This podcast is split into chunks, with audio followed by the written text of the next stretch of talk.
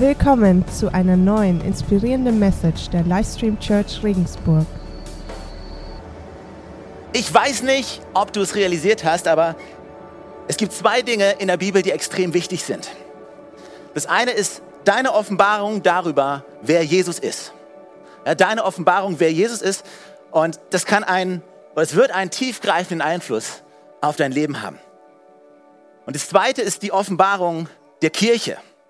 Und manchmal wird diese zweite Offenbarung, dieses Verständnis, oftmals wird es missachtet im Leben von Menschen. Und es dreht sich dabei in erster Linie um Jesus. Aber eins müssen wir verstehen. Jesus hat gesagt, ich baue meine Kirche.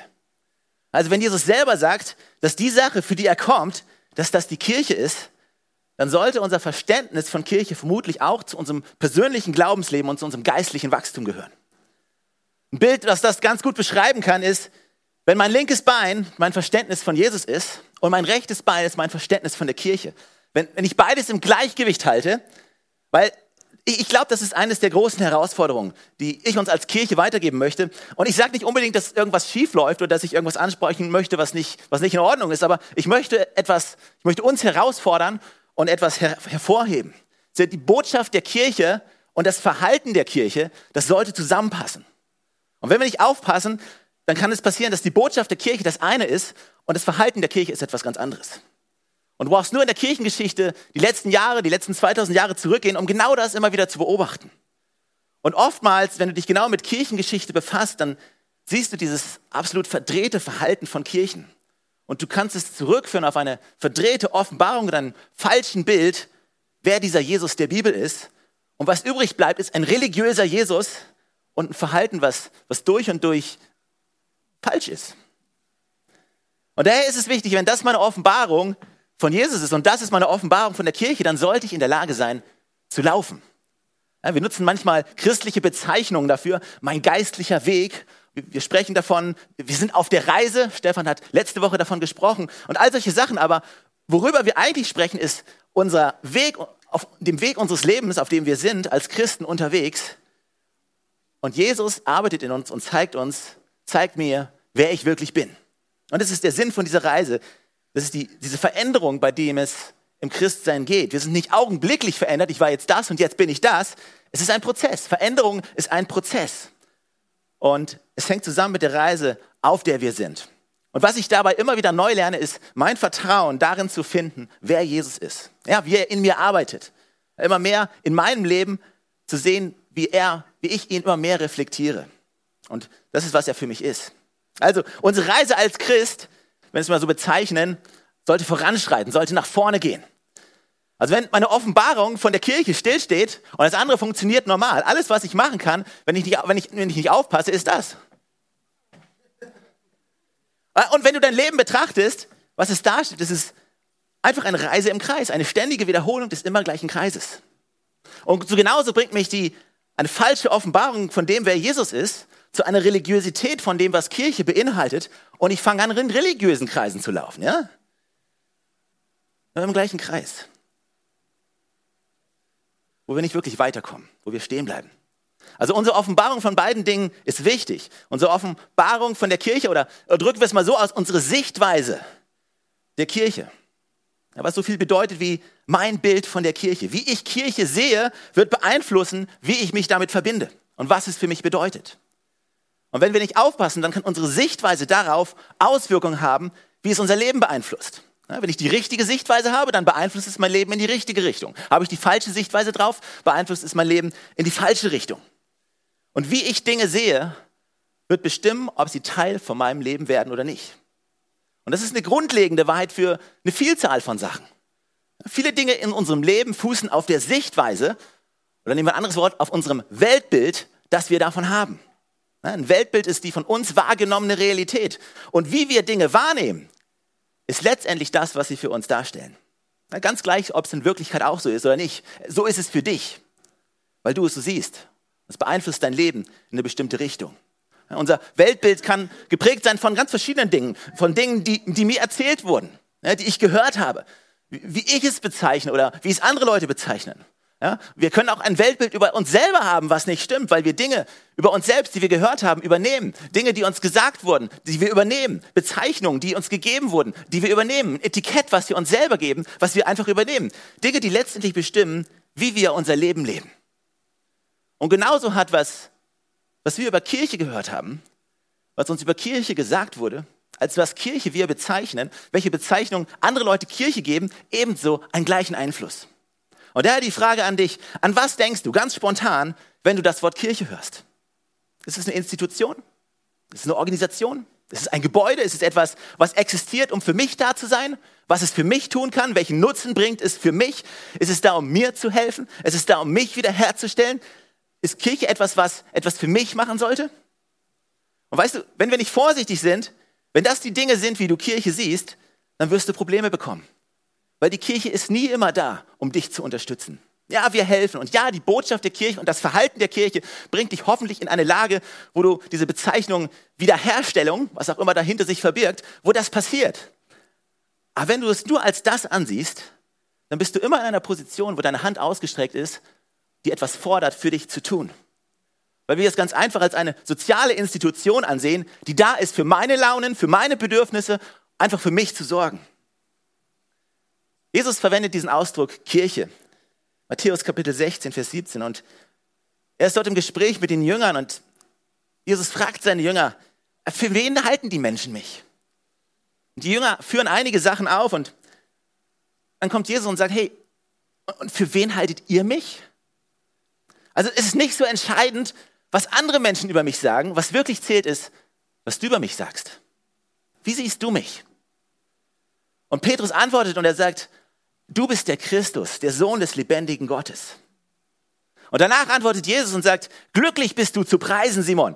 Und dann gibt er ihm einen neuen Namen, Petrus, und er sagt ihm, es gibt etwas Solides in dir. Petrus, der Name bedeutet so viel wie, wie Fels. Und er sagt, auf diesen Felsen werde ich meine Gemeinde bauen. Aber wir sollten hier uns klar werden, was er damit meint. Auf, auf, auf Petrus, er meint nicht damit, auf Petrus werde ich die Kirche bauen. Okay, was er sagt, ist auf diesen Felsen. Was ist dieser Felsen? Es war diese Offenbarung, die Petrus hatte, eine persönliche Offenbarung darüber, wer Jesus ist. Eine Offenbarung, die er von Gott bekommen hat. Eine persönliche Offenbarung, eine persönliche Begegnung mit Gott, eine Beziehung mit Gott. Nicht der Glaube an einen weit entfernten Gott, der gefühllos ist. Nicht der Glaube an einen Gott, der sich nicht für uns interessiert, der nicht in das Leben von Menschen eingreift, sondern der Glaube an einen Gott und das Vertrauen in einen Gott, der sich eine tiefe, persönliche Beziehung mit den Menschen wünscht.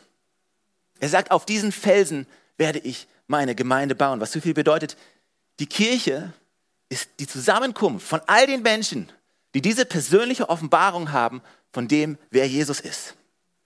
Die Offenbarung von Jesus, dem fleischgewordenen, selbstlosen Gott, der kam, um einen Weg zu schaffen, damit die Menschen wieder eintreten können in diese Beziehung mit diesem selbstlosen Gott. Und diese, diese Erkenntnis startet einen innerlichen Veränderungsprozess. Je mehr ein Mensch Gott kennenlernt, wird sich seine Sichtweise ändern. Die Einstellung, wie wir andere Menschen sehen, die Einstellung, wie wir interagieren mit anderen Menschen, die Einstellung, wie wir andere behandeln, die Einstellung, was ich für sie tue. Je mehr mein Ich durch Jesus verändert wird, desto mehr werde ich wie er. Okay? Und die Kirche ist die Zusammenkunft von diesen Menschen. Wir kommen zusammen als die Menschen und das ist, was Kirche ist. Menschen werden aus der Dunkelheit, aus einer gottfernen Welt ins Licht gerufen, wo sie Gott kennenlernen auf eine persönliche Ebene. Das ist Kirche. Und was ich machen möchte, wenn wir jetzt einsteigen in dieses Thema, Thema Kirche, Church, ich möchte einfach mir verschiedene Aspekte, auf verschiedene Aspekte der Kirche eingehen und mir einige dieser Dinge anschauen, um zu sehen, was wir daraus mitnehmen können. Ja, einige dieser Dinge können einen gewaltigen Einfluss auf unser Leben haben. Und nicht nur das, die können auch Einfluss auf das Leben in unserer Gesellschaft, in dieser Stadt haben, in der wir leben. Okay? Also, lass uns einsteigen in eine Bibelstelle. Ich lese aus Apostelgeschichte Kapitel 2. Das ist die Basis der heutigen Message und für die nächste Woche. Ich starte in Vers 41. Dort steht, viele nahmen die Botschaft an, die Petrus ihnen verkündigte und ließen sich taufen. Durch Gottes Wirken wuchs die Gemeinde an diesem Tag um etwa 3000 Personen. Und dann geht es weiter und hier steht, was das Leben der Christen prägte, waren die Lehre, in der die Apostel sie unterwiesen, ihr Zusammenhalt in gegenseitiger Liebe und Hilfsbereitschaft, das Mahl des Herrn und das Gebet.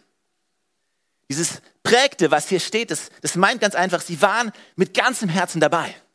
Ja, das ist das, was es bedeutet. Sie waren nicht nur halbherzig dabei, sondern es war, hey, ich bin ein Teil davon.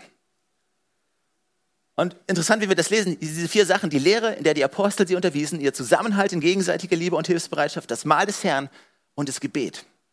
Und wenn wir das lesen, dann sollten wir uns ins Gedächtnis rufen, das ist, das, das ist der Anfang der Kirche. Und du solltest dich fragen, was ist deine Sichtweise darauf? Und ich, ich möchte dich herausfordern, ist das das, wie du es siehst, wie du Kirche siehst? Weil das ist wirklich die Entstehung der Kirche, die seit 2000 Jahren existiert. Entstanden aus einer kleinen Gruppe von Menschen zu jetzt einer weltweiten Kirche. Ja, und 2000 Jahre später ist sie immer noch ein Teil von den meisten Gesellschaften auf diesem Planeten. Ja, ob die Kirche gut ist, ob sie schlecht ist, ob sie abstoßend ist, sie existiert noch immer.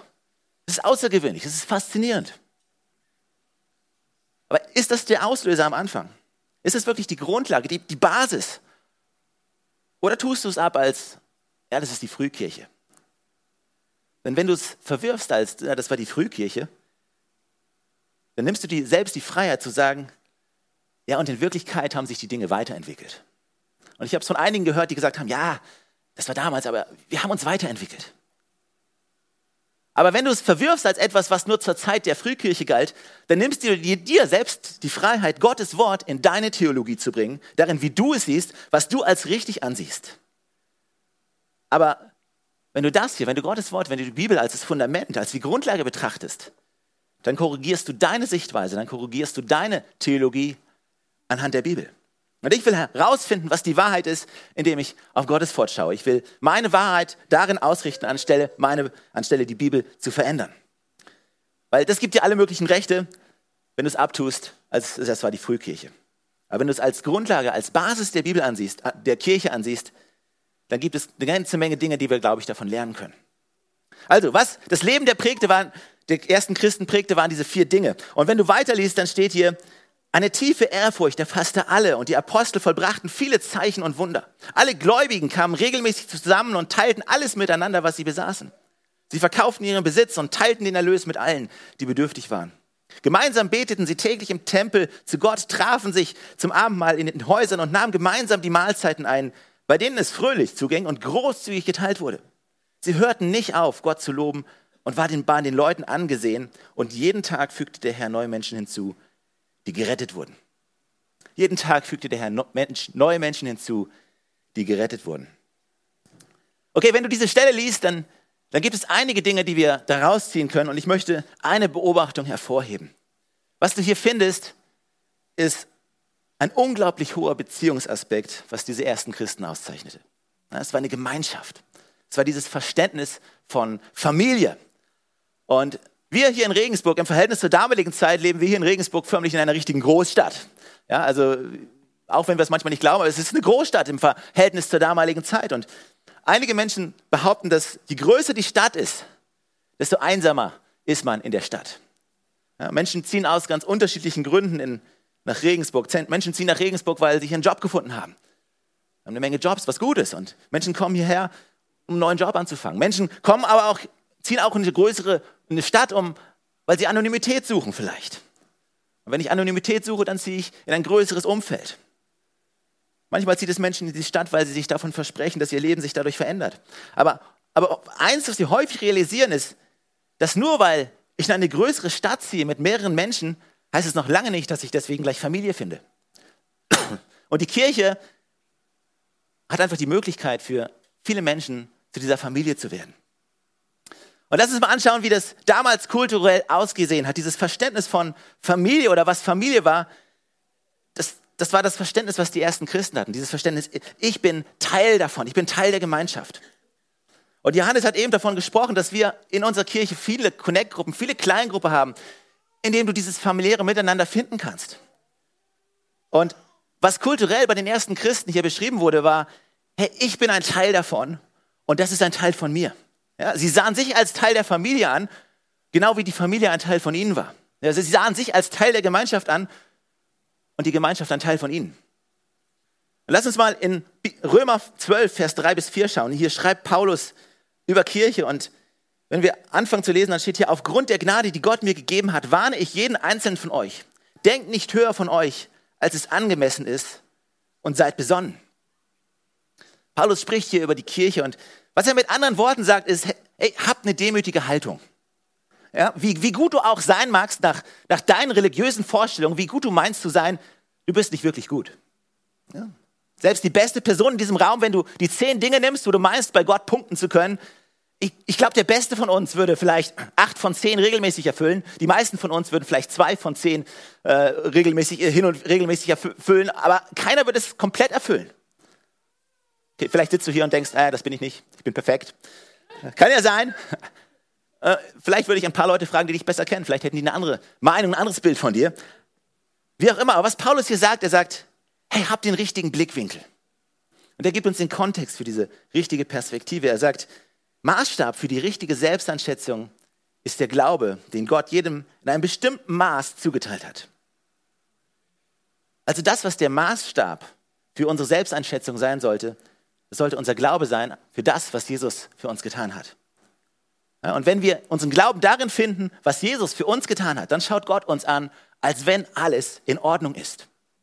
Aber lass uns das nicht dahingehend übersetzen, dass wir sagen, da er mich anschaut, als ob alles in Ordnung ist, lass uns nicht arrogant werden und sagen, ja, alles ist okay, alles ist okay weil ich so großartig bin. Ja, darüber redet Paulus. Dann sagt Paulus weiter, es ist wie bei unserem Körper. Er besteht aus vielen Körperteilen, die einen einzigen Leib bilden, von denen doch jeder seine besondere Aufgabe hat. Also er vergleicht es und er spricht von unserem Körper, um zu erklären, wie Kirche funktioniert. Er sagt, schau dir deinen Körper an, wie der funktioniert. Und dann sagt er, genauso wie wir alle, wie viele und wie unterschiedlich wir auch sein mögen, durch unsere Verbindung mit Christus ein Leib sind. Jeder hat eine ganz spezielle Funktion in diesem Körper. ob du diese Rolle einnimmst, ob die, sie spielst oder nicht, ist, ist deine Entscheidung. Und ob du deine Funktion ausübst, hängt auch davon ab, wie du Kirche siehst. Und wenn ich Kirche als etwas betrachte, wo ich einfach nur teilnehme, dann verpassen wir, was unsere spezielle Aufgabe ist. Und dann sagt er, so sind wir die vielen ein Leib in Christus. Als Einzelne aber sind wir Glieder, die zueinander gehören. Die zueinander gehören. Sitzt du hier, vielleicht hier und sagst du, äh, heißt das, ich gehöre jemandem? Meine Güte. Das in unserer westlichen Kultur zu sagen, dass du als menschliches Wesen jemandem gehörst, ist, puh, wow. Weiß nicht, wie es euch geht. Vielleicht sagst du, ich gehöre niemandem. Hey, was erzählst du? Ich gehöre niemandem. Wisst ihr, das ist, das ist teilweise so ein fremdartiges Konzept. Aber um zu verstehen, wo die Christen damals waren, und ich glaube, wir können davon was lernen, sie sahen sich etwas, sie sahen sich als Teil von etwas an, genau wie das Teil etwas von ihnen war. Versteht ihr, was ich sagen möchte? Und, und dieses ganze Konzept von diesem Ich gehöre zu etwas ist nicht wirklich etwas, was in unser westliches Denken passt. Manchmal vielleicht sogar als Angriff angesehen wird. Lass mich dir ein kleines Beispiel geben. Deine Kinder, falls du Kinder hast, deine Kinder gehören dir nicht. Okay, wieso gehören mir meine Kinder nicht? Fragst du, okay, wegen der Schule. Ich weiß nicht, ob es dir schon aufgefallen ist, aber du kannst deine Kinder nicht aus der Schule nehmen, es sei denn, es sind Schulferien. Aber wenn du Kinder hast und in Urlaub fahren möchtest, ist dir schon aufgefallen, dass die Fluggesellschaften die Preise erhöhen? Dass die Hotels die Preise erhöhen? Dass jeder die Preise erhöht? Also niemand kann es sich leisten, in die Ferien, in Urlaub zu fahren. Aber wenn du deine Kinder nicht in die Schule schickst, schickst und stattdessen mit ihnen in einen Urlaub fährst, den du bezahlen kannst, dann wirst du richtig Probleme bekommen oder eine Strafe zahlen müssen weil du deine Kinder einfach in Urlaub genommen hast. Aber es sind ja eigentlich gar nicht deine Kinder, weil eigentlich gehört heutzutage ja niemand irgendjemandem. Tatsächlich sind es vielleicht Staatskinder und der Staat oder äh, versteht ihr, was ich damit sagen möchte? Was ich herausstellen möchte, ist dieses Denken, was in unserer Gesellschaft vorherrscht. Aber dieses Konzept von diesem Zueinandergehören, dieses, dieses ganze Bewusstsein von Gemeinschaft, das unter den ersten Christen herrschte, das war unglaublich. Und wenn du die diese Dinge anschaust, auf die sie Wert gelegt hatten, in der Apostelgeschichte lesen wir, dass sie sich täglich in ihren Häusern trafen, um miteinander zu essen. Das beinhaltet auch das gemeinsame Abendmahl. Und hier steht, und jeden Tag rettet der Herr weitere Menschen, sodass die Gemeinde immer größer wurde. Also hier findest du einen Beziehungsaspekt, um den es in der Kirche geht. Und wenn du das anschaust, dieses Konzept von diesem gemeinsamen Essen, was es ganz einfach war, war, hey, die haben zusammen gegessen. Die hatten zusammen was gegessen. Ganz einfach. Und das bedeutet für uns heutzutage vielleicht nicht mehr so viel. Aber hier ist der Punkt. Kulturell gesehen, dieses gemeinsame Essen, das bedeutete viel mehr. Und deswegen möchte ich uns ermutigen, hey, lasst uns zusammenkommen, lasst uns zusammen essen. Gemeinsam, in kleinen Gruppen. Weil es gibt etwas Kraftvolles. Und wenn du dich weiter damit beschäftigst, mit diesem gemeinsamen Essen, dieses Essen, weißt du, die überwiegende Zahl im, in der Bibel, wenn davon gesprochen wurde, im Lukas-Evangelium wird 31 Mal davon erwähnt, dass sie gemeinsam essen. Und wenn du Matthäus 9, Vers 9 bis 11 liest, dann findest du diese Konfrontation, die, die Jesus mit religiösen Menschen hatte. Einfach aufgrund dessen, mit wem er gegessen hat. Und diese religiösen Leute, die sprechen seine Jünger an und, und, und fragen sie, hey, hey, warum isst Jesus mit, mit, mit, mit, diesem, mit, mit diesem Abschaum von der Gesellschaft? Jesus hat einfach mit jedem gegessen. Jeder war eingeladen. Jedem war es erlaubt, daran teilzunehmen. Und du kannst die Konfrontation sehen, die dort aufkam, und wenn du das liest, diese Konfrontation kam daher, weil dieses gemeinsame Essen einiges ausgedrückt hat zur damaligen Zeit. Und es war das, wenn du mit jemandem gemeinsam isst, regelmäßig, dann sagst du damit, hey, wir sind, wir sind beste Freunde für immer. Ja, wir sind Best Buddies. Also hier ist Jesus, der mit diesen Menschen isst, die im Vergleich zu den religiösen Gesetzen und Anforderungen einfach überhaupt keinen Anspruch hatten, von Gott angenommen zu werden. Aber er zeigt damit, hey, ihr seid meine Freunde. Und es ist erstaunlich, wie dieses gemeinsame Essen das zeigt, was Jesus hier einführt. Er führt eine völlig neue Weltordnung ein. Und diese neue Weltordnung ist diese Akzeptanz, dass jeder Teil der Familie Gottes sein kann. Weil Jesus selbst einen Weg geschaffen hat, damit jeder akzeptiert werden kann. Weil der einzige Weg, wie du Teil der Familie Gottes heutzutage werden kannst, ist, indem du dein Vertrauen auf Jesus Christus setzt. Habe ich am Anfang gesagt, Gott, dieser, dieser selbstlose Gott, der beziehungsorientiert ist, der ein Mensch wurde, wie, wie wir, der in selbstloser Weise menschliche Gestalt annahm, ein selbstloses Leben nahm, einen selbstlosen Tod an unserer Stelle starb, ja, der, damit wir in diese Beziehung mit diesem selbstlosen Gott treten können. Also wenn Jesus sich mit Leuten zusammengesetzt hat, dann hat er damit ausgedrückt, ey, ich führe eine völlig neue Weltordnung ein. Ich zeige einen neuen Weg. Ich, ich bringe eine neue Zugehörigkeit und er demonstriert damit die Gnade Gottes. Ja? Jeder kann kommen und an meinem Tisch sitzen, weil ich einen Weg schaffe, damit jeder, der kommen möchte, auch kommen kann. Und so ist dieses ganze gemeinsame Essen etwas, was dieses Akzeptiertsein zeigt. Und was ich damit ausdrücken möchte, es stand damals im kompletten Kontrast zur damaligen kulturellen, zum damaligen kulturellen Denken. Und in der Welt, in der wir heute leben, ist es nicht anders. In unserer Welt heutzutage spielt Individualismus eine, eine extrem starke Rolle. Unsere Gesellschaft wird immer mehr durch Individualismus geprägt. Ja, und das, dieser Individualismus steht in direktem Kontrast zu, zu dem, was wir hier in der Bibel als Grundlage haben. Und vielleicht sagst du, ja, die Bibel hat sich weiterentwickelt. Und vielleicht müssten wir wieder individualistischer sein. Aber das ist nicht das, was ich sage. Und ich glaube nicht, dass das das, was die Bibel sagen möchte. Sondern dieser Beziehungsaspekt, das ist das, was, was Gott sich wünscht. Und wenn wir diesen Ausdruck Individualismus gebrauchen, 19. Jahrhundert ist es stark, hat es stark zugenommen und es gab diese Bewegung, dass die Unterschicht sich gegen die Oberschicht erhoben hatte, dass diese Freiheit, Gleichheit, Brüderlichkeit spielt eine Rolle und eigentlich kann man heute keinen mehr als Unterschicht bezeichnen, weil das wäre irgendwie äh, und letztendlich was da, wir kommen zu einem Punkt, wo wir sagen, hey, ich gehöre keinem. Das ist mein Leben, ich lebe mein Leben, meinem Weg zu meinem Nutzen. Das ist wie Individualismus sich zeigt. Kurze Definition, was Wikipedia sagt. Wikipedia sagt, Individualismus ist ein Gedanken- und Wertesystem, in dem das Individuum im Mittelpunkt der Betrachtung steht. Was hier stattfindet in, der, in dieser Kirchenentstehung ganz am Anfang, über die wir lesen können, steht im kompletten Gegensatz zu der Gesellschaft, in der wir hier in der westlichen Welt leben. Also wir haben diesen Gegensatz, der hier sichtbar wird, aber wenn wir verstehen, dass wir in eine Beziehung mit Gott eintreten, der selber Beziehung ist, er ist selbstlos, die Bibel sagt, was sagt sie? Gott ist Liebe, Agape-Liebe. Gott ist, Gott ist nicht emotionale Liebe, nicht Gott ist Liebe, ich liebe dich, ich umarme dich, ich gebe dir einen Kuss, ah, Gott, ich liebe dich, ich möchte dich heiraten. Aber was, was es wirklich ist, ist, ist eine selbstlose Hingabe in andere. Eine Selbstlosigkeit gegenüber anderen Menschen. Das ist Gottes Liebe. Und wie das aussieht, kannst du im 1. Korintherbrief Kapitel 13 lesen. Diese Liebe, wenn wir eine Begegnung mit diesem selbstlosen dieser selbstlosen Liebe Gottes haben. Er verändert uns. Ja, und wir richten unser Leben an Jesus aus.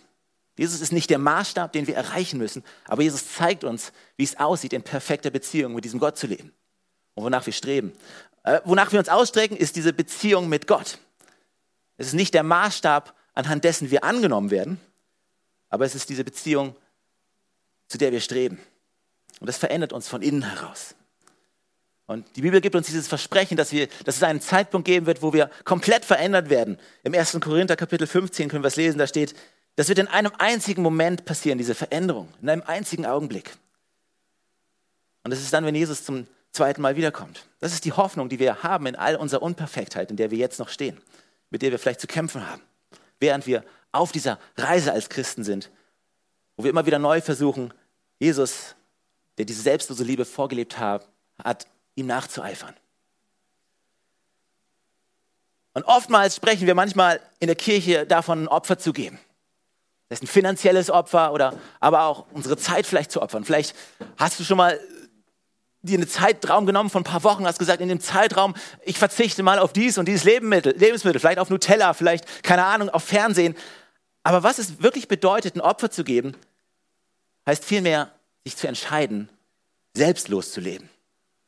Ich habe mich entschieden, in meinem sozialen Umfeld selbstlos Beziehungen zu führen. Das ist nicht zu meinem eigenen persönlichen Nutzen. Das ist die Art und Weise, wie ich Menschen sehe. Und die Herausforderung, die möchte ich uns als Kirche mitgeben. Dieses Konzept von diesem, hey, wir kommen zusammen unter der Woche und wir, wir nehmen uns Zeit, wir ne-, essen einfach zusammen. Wir kommen zusammen und wir demonstrieren diese Natur Gottes, die selbstlos gegenüber anderen ist. Und wir wollen diese Selbstlosigkeit ausdrücken und weitergeben. Na, wo jemand hinzukommen kann und wo nicht der Status in der Gesellschaft, Gesellschaft zählt. Wo nicht spezielle Regeln und Verhaltensweisen zählen. Wo er nicht irgendwas leisten muss, um dazuzukommen, sondern wo jeder, der möchte, kommen kann. Das ist diese neue Ordnung, die Jesus selber eingeführt hat. Und wir als Kirche haben die Möglichkeit, das zu leben, wo, wo unser Christsein darin sichtbar wird, wie wir anderen Menschen begegnen, uns mit ihnen verbinden. Wisst ihr, unser, unser Christsein wird nicht dadurch sichtbar, wie unser Bibelverständnis ist. Unser Christsein wird auch nicht darin sichtbar, wie geradlinig, moralisch korrekt du dein Leben lebst. Unser Christsein drückt sich aus in diesem für andere. Und darin steckt eine unheimliche Dynamik. Stell dir vor, wir leben das so. Stell dir vor, wir essen zusammen jede Woche in kleinen Gruppen in Regensburg verteilt. Stell dir vor, es gibt Dinge im Leben der Kirche, wo wir ausschließlich sozial und selbstlos sind. Warum? Damit neue Menschen uns kennenlernen. Ohne Angst, Ablehnung begegnen zu müssen. Ohne Angst, gleich gerichtet zu werden. Ohne auch die Menschen gleich mit Jesus zu erschlagen. Ich hatte vor ein paar Wochen eine Begegnung mit dem jungen Engländer, der neben mir im Flieger nach Deutschland saß. Und ich habe mir meine Kopfhörer reingestöpselt und habe das Airline-Magazin angefangen durchzublättern. Und er hatte nicht so den Eindruck gemacht, okay, ich suche eine Unterhaltung jetzt. Aber er hat mich eine Frage nach der anderen gefragt und irgendwann habe ich die Stöpsel rausgenommen und wir hatten ein Gespräch. Und er hat mir davon erzählt, er ist jetzt neu nach München gezogen. Er hat dort einen neuen Job bekommen. Ich, ich weiß nicht genau, um was es ging bei seinem Job, aber was ich rausgehört hatte nach in dem Gespräch ist, was er gesagt hat, ich bin neu in München und ich kenne eigentlich keinen. Und ich dachte mir, ey, was ich sagen können sollte, das, das wäre, hey, heute ist Sonntag. Warum kommst du nicht am Dienstag in die Innenstadt und wir treffen uns in, in diesem einen Café und dort sind eine Menge Leute, die in einer ähnlichen Lebenssituation sind wie du und die sich regelmäßig treffen, einfach um zusammen Kaffee zu trinken und Zeit zu verbringen. Und wie wäre es, wir treffen uns dort, ich stelle dich ein paar von den Leuten vor. Wie wäre es, wenn wir sowas sagen könnten? Und dann habe ich gedacht, ey, was sagen wir häufig? Was sagen wir häufig in solchen Gesprächen? Wir sagen häufig, hey, ich kenne deine Gemeinde, warum kommst du nicht hin? Das sind Leute, die singen Lieder, die du nicht kennst, wo du keine Ahnung hast, worum es darin geht. Irgendjemand hat eine Message, wo er dich auffordert, dein ganzes Leben über den Haufen zu werfen in 15 Minuten und dann sagt man dir, okay, willkommen, das sind deine neuen Freunde. Ey, ich weiß nicht, ob das der richtige Weg ist. Was wir sagen können sollten wäre, hey, ich kenne ein ganzes soziales Netzwerk, in das ich dich bringen kann. Ich kann dich, ich kann dich Leuten vorstellen und ich versichere dir, wenn jemand euch kennenlernt, wer auch immer du jetzt hier bist, er wird vermutlich fragen, hey,